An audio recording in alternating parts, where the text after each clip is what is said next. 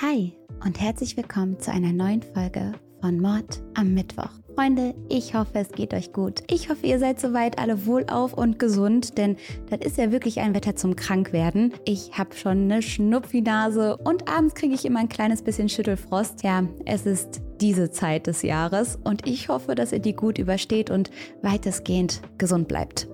Bevor wir in den heutigen Fall starten, habe ich eine Frage an euch. Und zwar mache ich ja meine Videos hier selber, also ich bin ja selbstständig und das ist manchmal gar nicht so einfach, weil dadurch bin ich mein eigener Chef. Das bedeutet, ich bestimme meine Arbeitszeiten. Das klingt jetzt erstmal ziemlich attraktiv, das ist es aber nicht, weil wenn man sich selber sagen muss, wann man aufstehen sollte, dann klappt das nicht immer. Und alles, was ich morgens nicht schaffe, das muss ich natürlich abends schaffen. Habt ihr euch eigentlich schon mal gefragt, warum es bei den meisten Aufnahmen draußen schon dunkel ist? Da könnt ihr euch sicher sein, dass ich am Morgen getrödelt habe und alles jetzt in der Nacht mache. Darum soll es aber gar nicht gehen. Ich habe mich nur in der letzten Zeit immer wieder gefragt, ob ich alles richtig mache. Denn dadurch, dass ich keinen Chef habe, der mir sagt, das hast du so und so zu machen und das solltest du anders machen. Dadurch bin ich einfach immer so ein kleines bisschen verunsichert und eure Kommentare helfen mir dabei wahnsinnig, weil ihr mir Feedback gebt und ich dann das Gefühl habe, irgendwie auf der richtigen Spur zu sein. Aber nutzt diesen Space bitte, um mir zu sagen, was ihr euch wünscht. Denn natürlich macht es mir wahnsinnigen Spaß, diese Videos ja aufzuzeichnen, mir macht es aber noch viel mehr Spaß, wenn ihr auch Spaß daran habt. Also, was wollt ihr? Gibt es Fälle, die ihr euch wünscht? Gibt es Dinge, die ich besprechen sollte? Möchtet ihr etwas anderes im Hintergrund sehen? Was auch immer euch auf dem Herzen liegt, schreibt es mir bitte in die Kommentare. Denn wenn man es so sieht, dann seid ihr ja meine ganzen Chefs. Und ich möchte, dass mein Content euch gefällt. Das ist mein Geschenk an euch. Und deswegen brauche ich eure Meinung ab in die Kommis damit. Auf dem Weg dahin könnt ihr mir sehr gerne noch ein Abo und ein Like dalassen und wir starten jetzt rein.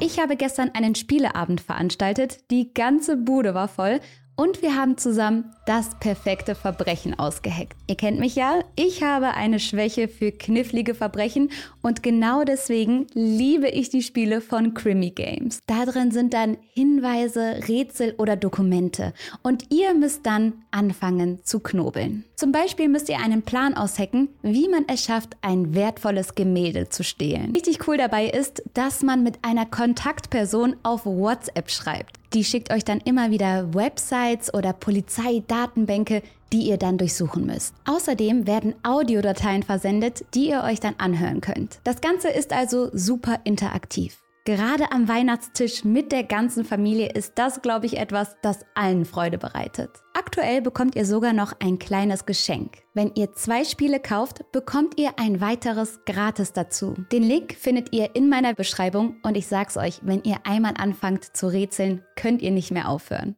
Passend zur Jahreszeit könnt ihr euch einen Weihnachtsabend vorstellen. Genauer gesagt ist es der 24. Dezember 2008. Die Familie Ortega feiert ein schönes Weihnachtsfest. Alles ist geschmückt, es riecht nach Braten und nach Kroketten, die Leute sind ausgelassen, feiern und beschenken sich. Und dann klingelt es plötzlich an der Haustür. Die achtjährige Katrina läuft voller Vorfreude zur Tür. Sie stellt fest, dass der Weihnachtsmann vor ihr steht. Er hat sogar Geschenke dabei, die er unter seinem Arm geklemmt hält. Die Augen des Mädchens fangen an zu strahlen und auch Santa hat einen Blick der Vorfreude in seinem Gesicht. Auch er lächelt, doch seine Augen glänzen dabei auch heimtückisch und böse. Innerhalb weniger Augenblicke holt er eine Waffe heraus und schießt, erbarmungslos und ohne Reue. Dann tritt er in das Haus und beginnt seinen persönlichen Rachezug. Doch beginnen wir bei der Familie Ortega. Josef und Alicia Ortega lernen sich in ihrem Heimatland Mexiko kennen und verlieben sich schnell ineinander. Nach nur ein paar Monaten ziehen sie zusammen nach Los Angeles. Dort baut das Paar ein eigenes Unternehmen mit Industriefarben auf. Das Geschäft läuft gut und schließlich können sie sich ein zweistöckiges Haus mit Pool in der Vorstadt Covina in Kalifornien kaufen. Das Haus wird zum Zentrum ihres Familienlebens. Das Ehepaar bekommt nämlich fünf Kinder. Ihre drei Töchter, Sylvia, Letizia und Alicia, sowie ihre beiden Söhne James und Charles. Ein liebevoller Umgang ist bei ihrer Beziehung eine der wichtigsten Dinge, die sie ihren Kindern mit auf den Weg geben. Liebe steht im Zentrum des Lebens. Joseph wird schnell von allen nur noch Papa Joe genannt. Alle lieben seine fürsorgliche Art. Wenn man an ihn denkt, dann hat man ein Bild von Joe im Kopf mit einer Baseballmütze, mit strahlenden Augen und einem Lächeln im Gesicht. Joe sieht man fast nie mit schlechter Laune. Und auch die anderen Familienmitglieder sind eigentlich immer bestens drauf. In der Nachbarschaft werden sie sehr gemocht und alle finden die Familie Ortega großartig. Man fühlt sich bei ihnen immer willkommen. Das ist so eine der Familien, wo es immer für alle was zu essen gibt. Und von Papa Joe bekommt man mindestens ein Bierchen zu trinken ausgehändigt. Auch zu Weihnachtsfesten werden die Nachbarn oder Freunde eingeladen. Vor allem dann, wenn sie nicht wissen, wo sie das Fest verbringen sollen. Gerade für einsame Menschen ist bei den Ortegas immer noch ein Platz am Tisch frei. Hier werden alle aufgenommen, hier dürfen alle ein Stück vom Truthahn mitessen. Wenn Gäste durch die Tür hereinkommen, stehen alle auf und begrüßen einen freudig. Man wird umarmt und es gibt Küsschen und dann wird getratscht. Eine Nachbarin sagt, sie sind die respektvollste Familie, die ich kenne. Und all das startete bei Joe und Alicia. Die Familie ist sehr eng miteinander verbunden und selbst als die Kinder erwachsen werden und ausziehen, ist in ihrem Leben immer ein Platz für die anderen Familienmitglieder. Sie unterstützen sich, wo es nur geht. Sie teilen auch ihre Leidenschaft für Baseball und für Kartenspiele. Wenn die Familie sich trifft, dann wird oft eine Runde Poker gespielt. Irgendwann werden Joe und Alicia Großeltern. Über den Familienzuwachs und die Enkelkinder freuen sie sich extrem. Der Familienclan macht gerne mal mit allen zusammen einen Ausflug. Es geht dann nach Las Vegas oder raus zum Campen. Im Dezember 2008 kehrt bei der Familie Ortega Feiertagsstimmung ein. Am 24. Dezember, an Heiligabend, ist der ganze Stress der Weihnachtszeit dann vergessen. Vorher wurde gerödelt und gekocht und gemacht. Der Baum ist jetzt aber nun geschmückt, die Geschenke sind besorgt und eingepackt und das leckere Essen kann endlich genossen werden. Sie wollen heute Abend in großer Runde feiern. Das Ehepaar Ortega lädt wie jedes Jahr ihre erwachsenen Kinder und deren Partner und Familien zu der Weihnachtsfeier ein. Und so kommen dann schon mal insgesamt um die 25 Leute zusammen. Darunter viele Kinder, die dann im Haus herumtollen und um den Weihnachtsbaum rumrennen. Und all diese Menschen treffen sich in dem Haus, in dem auch die fünf Kinder der Ortegas aufgewachsen sind. Als endlich alle da sind, setzen sie sich zusammen ins Esszimmer, Sie reden, lachen und genießen das Festmahl. Besonders auf Mama Alicias traditionelle Pozole, einen mexikanischen Maiseintopf, freuen sich alle das ganze Jahr über. Nach dem Essen spielen die Erwachsenen dann eine Runde Poker. Die Kinder und Enkelkinder dürfen währenddessen Videospiele spielen. Manchmal gehen ein paar auch raus, um ein bisschen frische Luft zu schnappen und dann unterhalten sie sich im Garten des Hauses. Als es immer später wird, kommt langsam Aufbruchsstimmung auf. Die ersten stehen langsam auf und ziehen sich ihre Jacken an. Wie das so ist, kann man sich nicht so richtig losreißen. Manche quatschen noch im Flur und der ganze Prozess dauert sehr lang. Es ist also mittlerweile 23.30 Uhr, als es plötzlich an der Tür klingelt. Alle schauen sich etwas verwundert an. Ein Blick in die Runde bestätigt, dass eigentlich alle da sind und niemand mehr erwartet wird. Die achtjährige Enkelin Katrina rennt zur Tür, um zu schauen, wer noch so spät vorbeikommt. Durch das Fenster sieht sie die Person draußen und die anderen hören, wie sie ruft, Santa Claus. Katrina greift zum Türknauf und macht die Tür auf. Doch innerhalb von wenigen Sekunden spürt sie einen schrecklichen Schmerz in ihrer Wange. Sie fällt vor Schmerz auf den Boden und es läuft Blut an ihrem Gesicht herunter. Ihr wurde von Santa Claus ins Gesicht geschossen. Der Mann in einem Weihnachtsmannkostüm betritt nun das Haus. Sofort fängt er an, wild auf die Ortegas zu schießen. Manche von ihnen stehen ja bereits im Hausflur, um sich für den Heimweg bereit zu machen. Und während er seine Waffe immer wieder abdrückt, ruft dieser fremde Mann frohe Weihnachten. Zuerst werden die Brüder James und Charles getroffen, die ebenfalls verwundet auf dem Boden fallen. Natürlich bricht Panik aus. Alle versuchen sich und ihre Verwandten irgendwie zu retten. Die Brüder stehen wieder auf, obwohl sie bereits von Kugeln getroffen wurden. Sie sind blutüberströmt, aber sie wollen alles geben, um ihre Liebsten zu beschützen. James und Charles versuchen den Mann irgendwie aufzuhalten.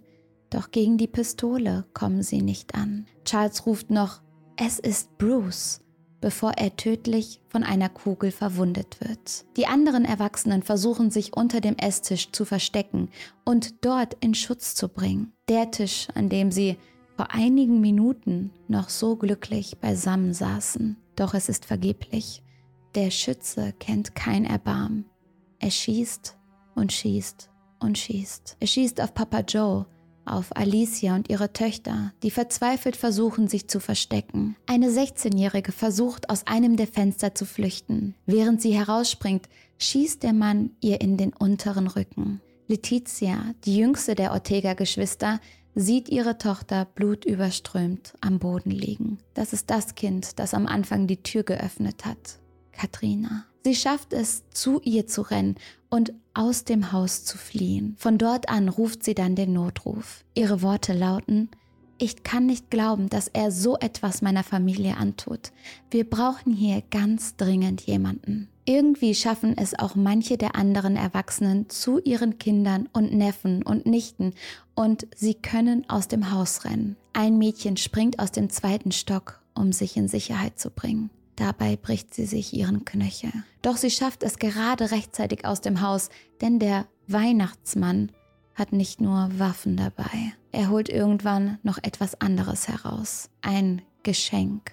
Doch dieses Geschenk ist ein getarnter Behälter, der mit leicht entflammbarer Flüssigkeit gefüllt ist. Und die verteilt er nun im ganzen Haus. In seinen Taschen befindet sich zudem ein Brandsatz, der Mann aktiviert ihn und verlässt das Haus. Kurz darauf gibt es eine Explosion und das ganze Grundstück steht in Flammen. Es ist kurz vor Mitternacht, als die Feuerwehr das Haus erreicht. Die Flammen reichen bis in den Himmel und erhellen die dunkle und bis dahin ruhige Nacht. Um die 80 Leute sind im Einsatz und versuchen verzweifelt, die Flammen zu löschen. Doch das Haus ist nicht mehr zu retten. Es bleiben nur die verbrannten Ruinen übrig. Als die Feuerwehrmänner die Trümmer betreten, machen sie eine grausame Entdeckung. In den verbrannten Überresten des Hauses finden sie nicht nur eine, sondern mehrere Leichen. An diesem Abend stirbt das Ehepaar Joe und Alicia, ihre Tochter Sylvia, ihre Söhne James und Charles und deren Ehefrauen Theresa und Sherry. Außerdem die Tochter Alicia und ihr Sohn Maike, der gerade einmal 17 Jahre alt wurde. Vermutlich ist er bei der Explosion des Hauses gestorben. Letizias ältere Tochter kann sich von ihrer Schusswunde im Gesicht erholen. Vermutlich überlebt sie nur, weil sie kurz vor dem Schuss ihren Kopf dreht. Auch das Mädchen, dem in den unteren Rücken geschossen wurde, kann sich von den körperlichen Wunden erholen. Dass nicht noch mehr Kinder gestorben sind, liegt vermutlich daran, dass sie sich ja zum Videospielen im hinteren Teil des Hauses aufgehalten haben. Letizia ist plötzlich die einzige Überlebende von fünf Geschwistern. Alle anderen und ihre Eltern wurden brutal getötet. Das Haus, in dem sie so viele schöne Dinge erlebt hat, die ganzen Erinnerungen, die schönen Feste, all das ist zu einem schrecklichen Tatort geworden. Durch diese grausame Tat und die Tötung so vieler Menschen müssen 13 Kinder nun ohne ihre Eltern aufwachsen. Ein Mann hat sie zu Waisen gemacht. Drei weitere Kinder verlieren jeweils ein Elternteil.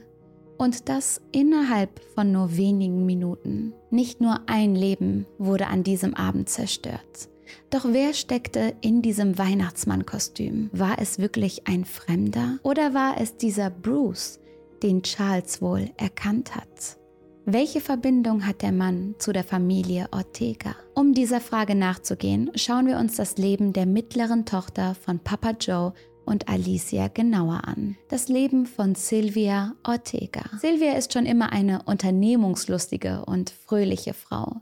Schon in der Schule geht sie gerne tanzen, geht zu Schulfeiern und auch bei Hauspartys ist sie immer dabei. Sie mag es einfach, unter Menschen zu sein. Nach der Schule nimmt sie dann einen Job als Sekretärin an. Und das Angebot, was sie in einem Unternehmen bekommt, passt für sie perfekt. Sylvia arbeitet viel und sie genießt es am Ende des Tages zu sehen, was sie heute alles geschafft hat welche To-Dos sie abhaken konnte. Doch auch wenn beruflich alles super läuft, schaut es in ihrem Privatleben anders aus. Vor allem mit der Liebe ist es nicht so leicht. Sie lernt früh ihren ersten Freund kennen und die beiden heiraten. Sie bekommen zwei Kinder zusammen und es scheint alles einen guten Weg zu gehen. Aber das Schicksal meint es anders. Bei einem tragischen Autounfall verliert ihr Ehemann sein Leben. Sylvia ist am Boden zerstört und lebt viele Jahre als Witwe. Sie kann sich von diesem Verlust einfach nicht erholen.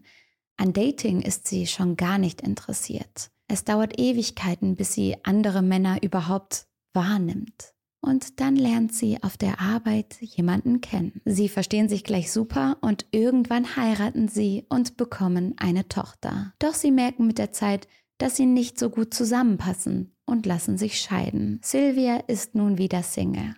Sie ist aber auch gar nicht auf der Suche nach einem neuen Partner. Ihr gefällt es, selbstbestimmt zu leben und sich auf sich und ihre wundervollen Kinder zu konzentrieren. Das ist das Einzige, was sie zu dieser Zeit braucht. Doch im Jahr 2004 lernt Sylvia dann wieder einen Mann kennen. Bruce Pardo. Bruce arbeitet als Ingenieur und er ist gut in dem, was er macht.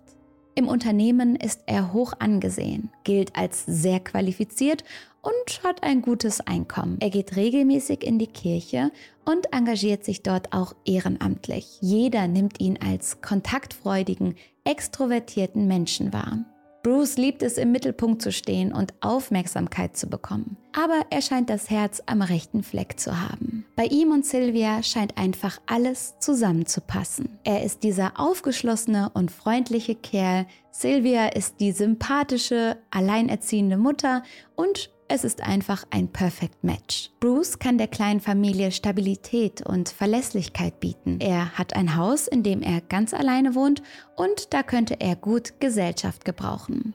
Sylvia zieht also mit ihren drei Kindern bei ihm ein. Und erst durch sie wird dieses Haus zu einem Zuhause. Bruce hat alles nur sehr spärlich eingerichtet und Sylvia beginnt schnell damit, alles etwas aufzuhübschen. Sie richtet das Haus für ihre neue kleine Familie zurecht. Stück für Stück wird alles gemütlicher, herzlicher und wohnlicher. Bruce scheint auch der geborene Stiefvater zu sein. Er ist ein Naturtalent im Umgang mit den Kindern. Nach zwei Jahren heiraten Sylvia und Bruce dann und bauen sich ihr Leben weiter zusammen auf. Auch finanziell geht es der Familie gut. Bruce hat ja seinen Job, in dem er ein hohes Gehalt bekommt und auch Sylvia arbeitet fleißig weiter. Sie ziehen noch einmal um in ein größeres Haus und ihnen fehlt es an gar nichts. Eigentlich scheint alles richtig perfekt zu sein. Alle aufmerksamen Zuhörer haben das eigentlich gehört. Denn Bruce beginnt mit der Zeit sein Verhalten zu verändern. Er fängt an, die Dinge zu kontrollieren. Er möchte alles wissen. Niemand verlässt das Haus, ohne dass er weiß, wo die Person hingeht, mit wem sie sich trifft und wann sie zurückkommt. Gleichzeitig wird seine Zuneigung Sylvia gegenüber immer weniger. Oft ist er kalt und distanziert. Und obwohl es ihnen finanziell eigentlich gut geht, wird Geld von Bruce immer wieder zum Thema gemacht. Er weigert sich, ein gemeinsames Konto einzurichten. Wenn es um Geld geht, da möchte er plötzlich nichts mehr mit seinen Stiefkindern zu tun haben. Alles, was sie so brauchen, soll Sylvia bloß von ihrem eigenen Geld bezahlen. Vor der Hochzeit hatte er eigentlich noch versichert, sich um alle zu kümmern. Doch plötzlich sieht er die Verantwortung für die Kinder alleine bei Sylvia. Sie habe sie schließlich bekommen und das sei ja nicht seine Verantwortung. Und das finde ich richtig schwierig, denn es ist ja klar, dass er Sylvia im Paket kennengelernt hat. Sie gibt es nicht ohne ihre Kinder. Er kann nicht sie daten und heiraten und die Kinder dabei vernachlässigen. Die gehören dazu und die sind ja auch das, was alles so schön macht. Die sind die kleine Familie und das, was das Haus zu einem Zuhause geformt hat. Und dann zu sagen, für euch gebe ich aber kein Geld aus, das ist nicht richtig. Bruce ist ganz vernarrt darin, in das Geld. Immer mehr will er sparen. Und ihr müsst euch vorstellen, sie leben da gemeinsam in einem Haus, aber Sylvia muss alles für ihre Kinder bezahlen. Also bezahlt Sylvia ihren Anteil für die Hypothek des Hauses, sie zahlt ihren Unterhalt, den Unterhalt für die Kinder und alles fühlt sich so an, als wäre man in einer Zwecks-WG. Und das mit dem eigenen Ehemann. Das führt dazu, dass Sylvia ständig pleite ist und andauernd gucken muss, wie sie alles finanzieren kann und über die Runden kommt. Und das während Bruce ordentlich verdient und keinerlei Geldprobleme hat. Sylvia fühlt sich immer mehr so, als wäre sie nur da, um Bruce Bedürfnisse und Wünsche zu erfüllen. Nur Monate nach der Hochzeit entwickeln sich immer stärkere Beziehungsprobleme. Die eh schon angespannte Situation erreicht ihren Höhepunkt, als Sylvia durch Zufall erfährt, dass Bruce einen Sohn mit Beeinträchtigung hat. Über diesen Sohn hat Bruce nie gesprochen. Der Sohn ist nicht mit einer Behinderung auf die Welt gekommen. Die Geschichte ist ziemlich tragisch. Als Bruce auf seinen damals einjährigen Sohn aufgepasst hat, lässt er ihn alleine spielen, während er selber im Haus Fernsehen schaut. Als er irgendwann dann doch mal nach seinem Sohn guckt, findet er ihn mit dem Gesicht nach unten im Swimmingpool in seinem Garten. Der Junge überlebt den Vorfall ganz knapp. Er muss aber mehrmals reanimiert werden. Der lange Sauerstoffverlust hat dauerhafte Schäden im Gehirn des Kindes angerichtet. Außerdem ist er seitdem querschnittsgelähmt. Für den Rest seines Lebens wird dieser Junge auf Hilfe angewiesen sein. Und natürlich, Unfälle können passieren und jeder mit kleinen Kindern oder kleinen Geschwistern weiß, dass die manchmal so schnell so viel Quatsch machen können, da guckt man gefühlt zwei Sekunden nicht hin und die kleinen Patschehändchen liegen auf der Herdplatte. Wie oft habe ich mich erschreckt, wenn ich ganz kurz nicht nach meiner kleinen Schwester geguckt habe und die dann den größten Quatsch der Welt gemacht hat, ohne dass irgendwer das gehört oder gesehen hätte. Und auch in dem Fall Bruce Pardo kann niemand genau sagen, wie viel Schuld er nun an diesem schlimmen Unglück hatte. Aber es gibt eine Sache, für die man ihn verurteilen kann. Denn Bruce entscheidet sich von nun an dafür, sich von seinem Sohn abzuwenden. Er beendet nach diesem Unfall einfach den Kontakt. Noch an dem Tag der Diagnose macht er mit der Mutter des Kindes Schluss und haut ab. Mit den Krankenhauskosten von mehreren tausend Dollar lässt er seine Ex-Freundin einfach so alleine. Erst durch eine Klage und Monate später bekommt sie finanzielle Unterstützung von Bruce. Aber das nur sehr, sehr widerwillig.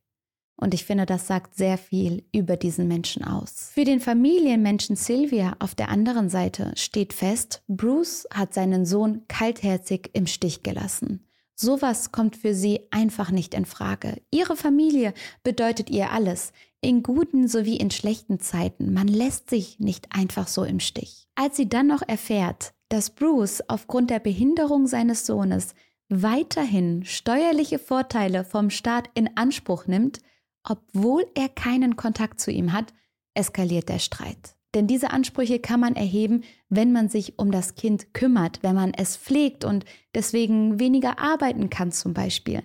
Aber nicht, wenn man das einmal gezeugt hat und danach im Stich gelassen hat. Wenn man die Mutter des Kindes mit der ganzen Situation alleine gelassen hat. Sylvia ist außer sich und realisiert langsam, was für einen Menschen sie da geheiratet hat.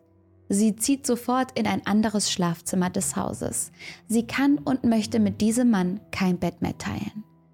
Wann immer es geht, fährt sie mit ihren Kindern zu ihren Eltern Joe und Alicia und verbringt bald ganze Wochenenden bei ihnen. Sylvia kann Bruce das alles einfach nicht verzeihen und sie möchte nach nur zwei Jahren Ehe die Scheidung einreichen. Zusammen mit ihren Kindern zieht sie bald komplett bei ihren Eltern ein. Sylvia trennt sich im März und eine Woche vor Heiligabend erscheint das Ex-Paar vor einem Richter. Dort werden die Scheidungsvereinbarungen endgültig getroffen. Bruce behält das Haus und die Möbel, Sylvia soll 10.000 Dollar monatlichen Unterhalt und den Familienhund bekommen. Es scheint, als wäre alles einigermaßen friedlich verlaufen und als könnten die beiden mit diesem Kapitel in ihrem Leben bald abschließen. Doch für Bruce ist das alles weder einvernehmlich noch friedlich. Nach außen hin zeigt er es nicht, aber in ihm brodelt es und er kocht vor Wut. Mit der Zurückweisung von Sylvia kommt er überhaupt nicht zurecht. Bereits im Juni, einen Monat nach der Trennung, besorgt er sich die erste Waffe. Zu der Verärgerung über die Trennung kommt noch ein weiterer Punkt im Bruce Leben dazu, der ihn sauer macht. Bei der Arbeit wird herausgefunden, dass er mehreren Kunden Arbeiten in Rechnung gestellt hat, die er überhaupt nicht gemacht hat. Und das ist eindeutig Betrug und Bruce wird sofort und fristlos gekündigt. Der Mann, der eh schon immer nur ans Geld denken konnte, muss jetzt Unterhalt an seine Ex-Frau zahlen und ist darüber hinaus auch noch arbeitslos. Die Wut wird immer größer. Obwohl er langsam wirklich finanzielle Probleme bekommt, kauft Bruce in den kommenden Wochen viele Waffen. Schließlich hat er vier halbautomatische Pistolen bei sich zu Hause. Bruce geht außerdem zu einem Schneider und lässt sich einen maßgeschneiderten Weihnachtsmannanzug machen. Die Bestellung dafür gibt er bereits im September auf. Drei Monate vor Weihnachten. Im Oktober besucht er einen Freund in einem anderen Bundesstaat und kauft dort sehr viele Magazine für seine gekauften Waffen. Es sind über 200 Schüsse. Und dann beginnt Bruce zu planen. Und das über mehrere Monate hinweg, bis er seinen Plan komplett ausgereift hat. Am 24. Dezember 2008 zieht er sein Weihnachtsmannkostüm an steigt in sein Auto und fährt zu dem Haus seiner ehemaligen Schwiegereltern. Dort klingelt er und sobald die Tür aufgeht, schießt er. Nach seinem grausamen Rachezug fährt Bruce 40 Meilen zu dem Haus seines Bruders. Dort tötet er sich selbst, er erschießt sich. Später wird er dort von Beamten gefunden. Sie finden auch ein Flugticket ins Ausland und etwa 10.000 Dollar in Bar. Wahrscheinlich wollte Bruce fliehen. Er wollte das Land verlassen. Doch bei der Explosion des Hauses seiner Schwiegereltern wird er selbst schwer verletzt. Er hat mehrere Verbrennungen an seinem Körper. Dass er sich selbst verletzen könnte, damit hat er wohl nicht gerechnet. Es ist gut möglich, dass ein Rachefeldzug eigentlich noch mehr Opfer hätte haben sollen. Ein von ihm gemietetes Auto wurde in der Nähe der Kanzlei des Anwalts von Sylvia gefunden. Es wird davon ausgegangen, dass er eigentlich nach der Tat zu dem Anwalt fahren wollte und auch ihn töten wollte. Außerdem wäre Bruce eigene Mutter auch zu der Weihnachtsfeier bei den Ortegas eingeladen gewesen. Sie hat sich nämlich nach wie vor super mit ihrer ehemaligen Schwiegertochter verstanden. Sie soll bei der Scheidung sogar eher für Sylvia gewesen sein als für ihren eigenen Sohn. Doch im letzten Moment hat sie die Feier abgesagt, weil sie leider krank wurde. Vermutlich ist das der Grund, warum sie heute noch lebt. Ein FBI-Profil ergibt, dass Bruce Taten wahrscheinlich durch extremen Narzissmus und Zwangsstörungen ausgelöst wurden. Die Scheidung wird als Motiv von Bruce gesehen. Eine andere Erklärung für diese schreckliche Tat hat niemand. Nichts im Bruce Verhalten hat jemals auf so etwas Grausames hingewiesen. Im Gerichtssaal bei der Scheidung eine Woche zuvor sind Sylvia und er sehr zivilisiert miteinander umgegangen. Es gab keinen großen Streit, keine Diskussion. Auch soll Bruce nie seiner Ex-Frau gegenüber gewalttätig gewesen sein. Selbst ein Freund, mit dem Bruce kurz vor dem Rachefeldzug noch gesprochen hat, hat absolut keine Anzeichen für seine Tat gesehen. Eine schreckliche Tat, die neun unschuldigen Menschen das Leben kostete. Hunderte Freunde und Verwandte und Bekannte und Nachbarn nehmen an der Beerdigung der getöteten Ortega-Familienmitglieder teil. Es ist für sie selbstverständlich, ein letztes Mal ihre Liebe und den Respekt den Verstorbenen entgegenzubringen. Allen ist klar, dass diese Menschen große Löcher in ihrem Leben hinterlassen werden. Die Trauerfeier findet in der Holy Name of Mary Kirche in San Dimas statt. Der Innenraum wird mit weißen Blumen geschmückt und Bilder der Getöteten werden um den Altar herum aufgestellt. Niemand soll die Gesichter und die Namen der Opfer dieses tragischen Massakers vergessen. Die überlebenden Mitglieder der Ortega-Familie treten als Gruppe auf. Sie symbolisieren, dass sie für immer zusammenstehen komme, was wolle. Sie stützen sich gegenseitig. Außerdem tragen alle orangefarbene Bänder an ihren Klamotten. Das ist ihr Zeichen für Hoffnung, die sie trotz der Tragödie an die Außenwelt weitertragen wollen. Nach der Zeremonie werden von den übrigen Trauergästen noch mehr von diesen orangenen Bändern an Bäume gebunden, um ihrer Nachricht noch mehr Ausdruck zu verleihen. Es gibt immer Hoffnung. Für die Familie Ortega beginnt nach der Beerdigung die Trauerbewältigung. Sie versuchen die Scherben ihres Lebens, die nun vor ihnen liegen, irgendwie aufzuheben und wieder zusammenzusetzen. Doch der Zusammenhalt der Familie zeigt sich bereits nach dem Amoklauf. Ein Enkel von Papa Joe und Alicia übernimmt nach dem Tod seiner Eltern die Vormundschaft für seine drei minderjährigen Geschwister. Letizia und ihr Mann nehmen ihre Nichte bei sich auf. Letizia sagt den Kindern nach der Tat von Bruce, dass es sich nicht um den echten Weihnachtsmann gehandelt hat. Tatsächlich ruft sie noch aus dem Krankenhaus heraus Bekannte an und organisiert, dass die Kinder beim Nachhausekommen Geschenke unter dem Weihnachtsbaum finden. Eben genauso, als wäre Santa in der Nacht vom 24. auf dem 25. wirklich noch zu ihnen nach Hause gekommen. Sie findet, dass die Kinder nicht dieses Bild eines Weihnachtsmannes im Kopf behalten sollen. Sie verdienen es, die Legende von Weihnachten noch etwas länger in ihrer kindlichen Vorstellung zu haben. Die damals anwesenden Kinder werden in eine Art Camp geschickt, das ihnen bei der Trauerbewältigung helfen soll. Auch andere Verwandte kommen sie dort besuchen. Sie gehen zu Therapien und versuchen als Familie die Geschehnisse aufzuarbeiten. Auch heute noch trifft sich die Familie Ortega nach wie vor jedes Jahr zu Weihnachten. Sie haben für sich beschlossen, Weihnachten Zitat, wird immer da sein und wir werden es weiterhin feiern. Letizia arbeitet in den Jahren nach dem Tod ihrer Mutter daran, ihr Pozole-Rezept für den mexikanischen Maiseintopf zu beherrschen. Das Essen hat bei ihnen einfach immer traditionell dazugehört und das Gericht möchte sie auch bei weiteren Familientreffen nicht missen. Die jüngste Tochter der Ortega-Familie gibt ihr Bestmögliches, um die glücklichen Erinnerungen an ihre Eltern, ihre Geschwister und ihre Neffen aufrechtzuerhalten. Die Ortegas treffen sich jedes Jahr an Heiligabend, genießen das gute Essen und tauschen Geschenke aus. Natürlich wird auch viel über ihren Verlust und die Verstorbenen geredet. Als neue Tradition gehen alle gemeinsam nach dem Gottesdienst in der Kirche am ersten Weihnachtsfeiertag auf den Friedhof. Wenn Silvias drei Kinder vor ihrem Grabstein stehen, dann sehen Sie die von Ihnen ausgewählten eingravierten Worte. Wir werden dich immer lieben, wir werden dich immer mögen, solange wir leben, wirst du unsere Mami sein. Uh, Letizia sagt immer wieder, es wird schwer sein, aber habt einfach Hoffnung.